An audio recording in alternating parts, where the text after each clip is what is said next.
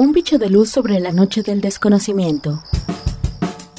Divulgación de la ciencia, la tecnología y el arte en la Universidad Autónoma del Estado de Hidalgo. Un podcast con la maestra Elsa Ángeles Vera. Luciérnaga. Luciérnaga. Hola, ¿qué tal? Soy Elsa Ángeles. Bienvenidos y bienvenidas a una emisión más de Luciérnaga versión podcast, un programa de divulgación de la ciencia de la Universidad Autónoma del Estado de Hidalgo. Hoy tendremos una charla con David López Romero. Él es doctor en antropología y actualmente profesor investigador en el área académica de gerontología en el Instituto de Ciencias de la Salud en esta casa de estudios. Bienvenido, David. Buenas tardes. ¿Qué tal? Buenas tardes a todos. Gracias, David. Y bueno, pues vamos a hablar de este mes de agosto. Voy a dar rápidamente, David, algunos antecedentes. En 1982, eh, a partir de esa fecha, la Organización de las Naciones Unidas comenzó a tomar el tema y esto fue porque celebró la primera asamblea internacional dedicada al envejecimiento. En la Ciudad de México se festejó a las personas adultas mayores por primera vez en 1983 y al año siguiente lo hizo la ciudad de Monterrey. A partir de 1998 se instituyó en todo el país el día 28 de agosto como Día del Anciano, primero, pero después fue cambiado por el Día Nacional del Adulto Mayor. En 1990 las Naciones Unidas designó el primero de octubre como Día Internacional de las Personas Adultas Mayores.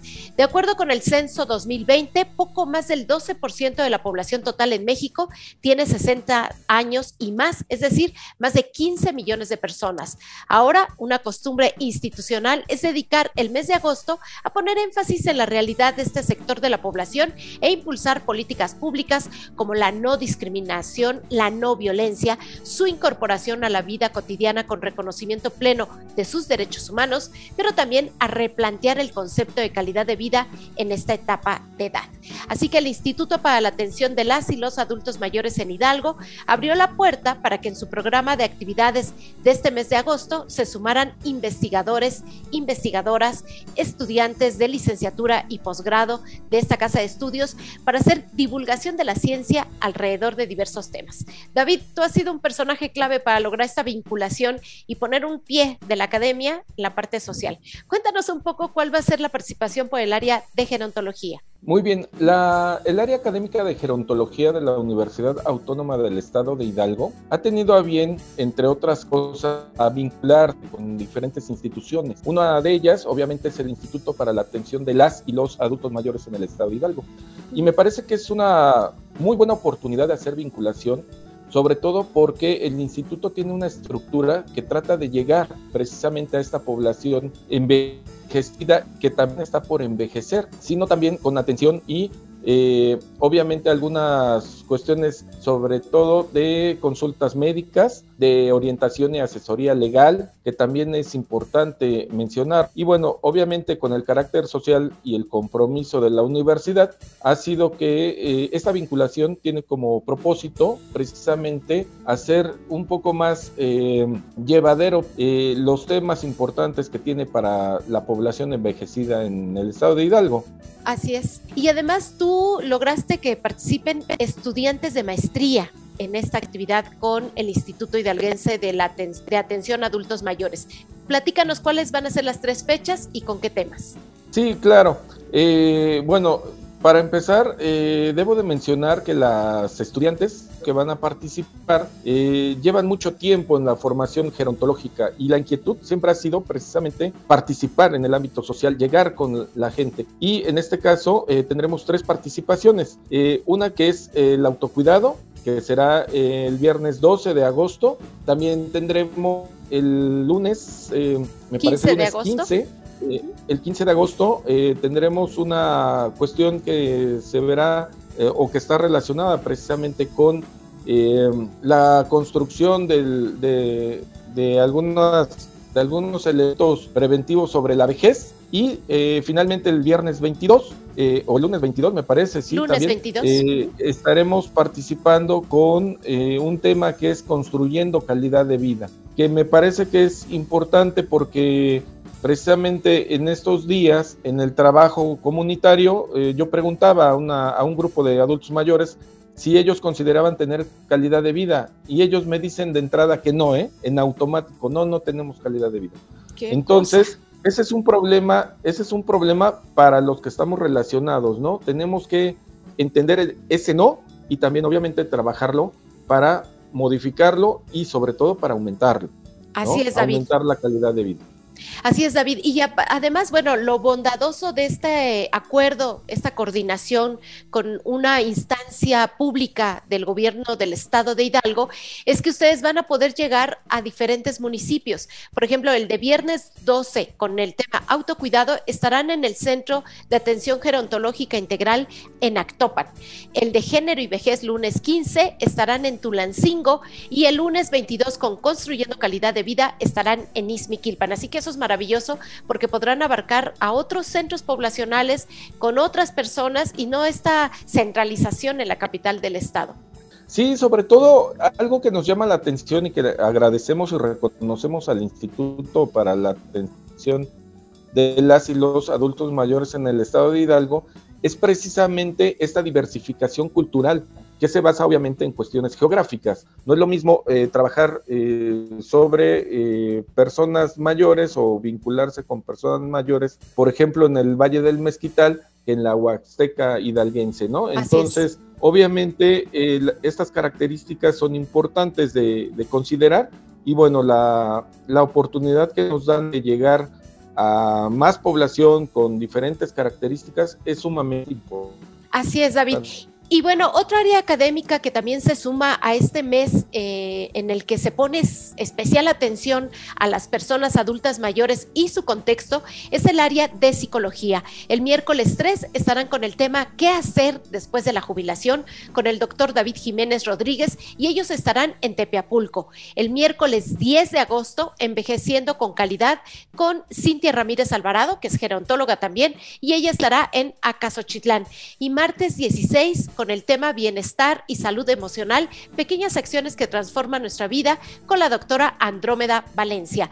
Por otra parte, el área académica de nutrición estará el viernes 5 en Tizayuca con una charla taller muy interesante, la fragilidad en las personas mayores y el papel que juega la alimentación y la actividad física justamente para combatir esa fragilidad. Así que será una actividad muy completa, muy integral. Eh, la va a encabezar el doctor Marcos Galván, pero él estará acompañado por otros investigadores, por estudiantes de posgrado, porque van a hacer una evaluación física de las personas que asistan a este Centro Gerontológico Integral de Tizayuca. Les van a proponer ejercicios, les van a proponer un plan de alimentación de a manera, eh, o más bien a título personal. Así que será muy, muy bueno este centro, este taller charla que van a dar en Tizayuca. Y por último, bueno, algo también muy importante para vincular la ciencia con las instancias públicas es que eh, Tomás Cita Contreras Silva, que es egresada de la maestría en Ciencias Sociales, va a presentar los resultados de su proyecto de investigación titulado El impacto de las transferencias intergeneracionales de adultos mayores, un análisis desde la ciencia. Y esta presentación la hará en el Teatro Guillermo Romo de Vivar, aquí en la ciudad de Pachuca. Así que es un programa muy amplio el que preparó el instituto. Hay otras instancias que participan en este mes de agosto, pero bueno, esto tiene que ver con la universidad desde el área de divulgación de la ciencia. Y David, para cerrar esta, esta entrevista, esta charla contigo, me gustaría que trataras de implicarnos un poco más sobre de qué hablamos con calidad de vida en la tercera edad o en esta etapa mayor de los 60 años. ¿Qué implicaciones, de qué estaríamos hablando para que tengamos un poco de puntos de reflexión? La calidad de vida es un concepto polisémico. Es decir, eh, hay muchos significados y muchas eh, cuestiones que se tienen que considerar precisamente para la calidad de vida. Eh, primero, hacer notar que en cuestiones de la calidad o en cuestiones de la vida humana, vamos a tener elementos objetivos. Estos elementos objetivos o concretos hacen referencia, por ejemplo, a la cuestión de salud, a la cuestión de la alimentación, de la vivienda, del vestido, de algunas eh, cuestiones que tienen que ver con eh, situaciones económicas que las personas necesitamos para cubrir algunas necesidades. Pero también eh, es importante considerar que las o que los elementos subjetivos, es decir, los sentimientos, las emociones, forman parte fundamental de la vida. Entonces, en este caso, buscar en la tercera edad o, durante la etapa de la vejez, eh, eh, contar con elementos suficientes y contar con buenas situaciones, no solo se limita precisamente a contar con eh, recursos económicos, sino también con una estructura familiar de apoyo, con servicios y un ambiente amigable en la sociedad. Entonces, cuando nosotros hablamos de calidad de vida, es buscar todo eso, la integración de los elementos objetivos o concretos y de los subjetivos, porque son también sumamente importantes y sobre todo buscar que la persona envejecida busque la plenitud, encuentre ese, esa autosuficiencia y precisamente eh, a sonar un tanto agresivo, pero dirigirse hacia la última etapa de la vida debe de ser algo tranquilo, algo que nos llene de orgullo, voltear a ver nuestro trayecto y bueno, pues obviamente terminar este ciclo, ¿no? De vida con plenitud, con eh, esperanza también, y bueno, pues de la mejor manera, ¿no? Eso es a lo que... Claro, y hasta con dignidad, David, porque de, pronto eh, ese adulto mayor, adulta mayor que está alrededor nuestro, cerca de nosotros, ya vivió, ya cumplió, ya de una u otra forma cumplió con varias responsabilidades en la vida,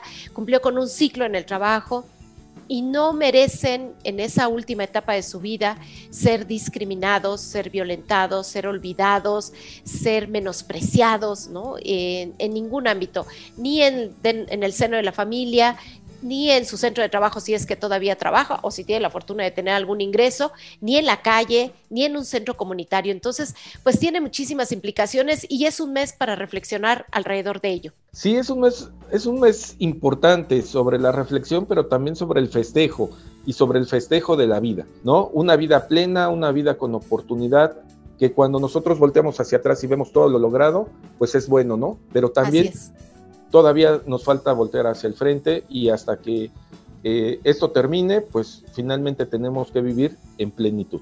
Así es. Rápidamente, David, ¿qué es gerontología? Porque hay muchas personas que lo confunden con geriatría y, y, de repente es así como de, ¿y qué implica la gerontología? Sí, la gerontología es una disciplina científica con carácter multidisciplinario. Se enriquece de diferentes áreas científicas generalmente se asocia precisamente con dos grandes campos.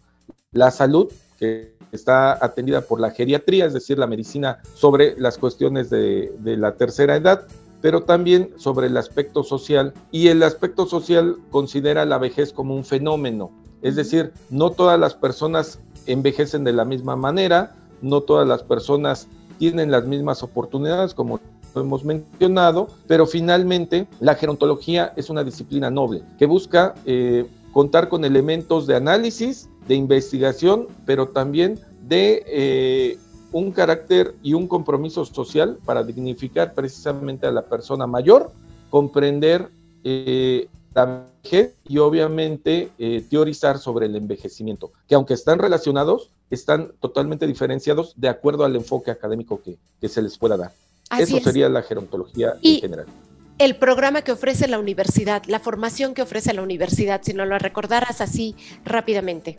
Sí, eh, muy bien. La Universidad Autónoma del Estado de Hidalgo, a través de su área académica de gerontología, ofrece un perfil integral, precisamente a partir de elementos de la comprensión del campo biológico, del campo psicológico y del ámbito social, precisamente para que los egresados puedan contar con los recursos tanto teóricos como prácticos, para la atención, gestión y asesoramiento de las personas mayores, no solo en las cuestiones de tipo preventivo, sino también paliativo y obviamente en el asesoramiento de todo lo que implica esta etapa de vida.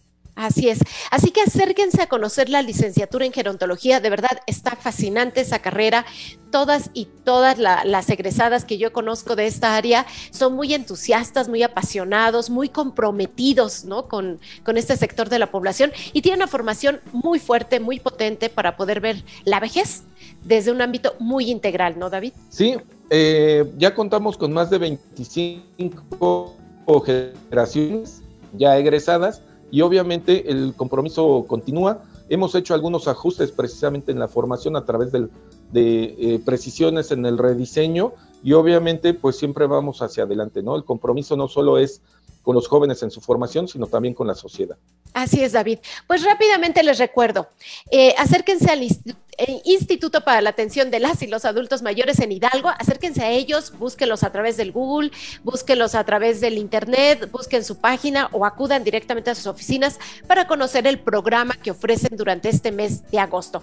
Pero la Universidad Autónoma del Estado de Hidalgo estará presente con actividades de divulgación científica desde tres áreas, gerontología, psicología, nutrición y por último, conocer este trabajo de investigación de la maestría en ciencias sociales y además estarán en diferentes eh, municipios, Tizayuca, Pachuca, Acasochitlán, Tepeapulco, Izmiquilpan, Tulancingo, Actopan, entre otros. Así que no, no pierda la oportunidad de conocer a las y los investigadores y estudiantes de posgrados de esta eh, casa de estudios, acercarse a lo que ellos saben, a lo que ellos pueden compartir de conocimiento científico y aprender de ello para tener una vejez digna. Muchísimas gracias, David. Me dio muchísimo gusto saludarte y tener en este podcast de Luciérnaga. Muchas gracias a todos. La verdad, eh, agradezco mucho la oportunidad y efectivamente tecnología y la vejez en general. Muchísimas gracias. Bueno, pues yo soy Els Ángeles y nos escuchamos en próxima entrega de Luciérnaga versión podcast. Gracias. Un bicho de luz sobre la noche del desconocimiento. Divulgación de la ciencia, la tecnología y el arte en la Universidad Autónoma del Estado de Hidalgo. Un podcast con la maestra Elsa Ángeles Vera. Luciérnaga. Luciérnaga. Luciérnaga.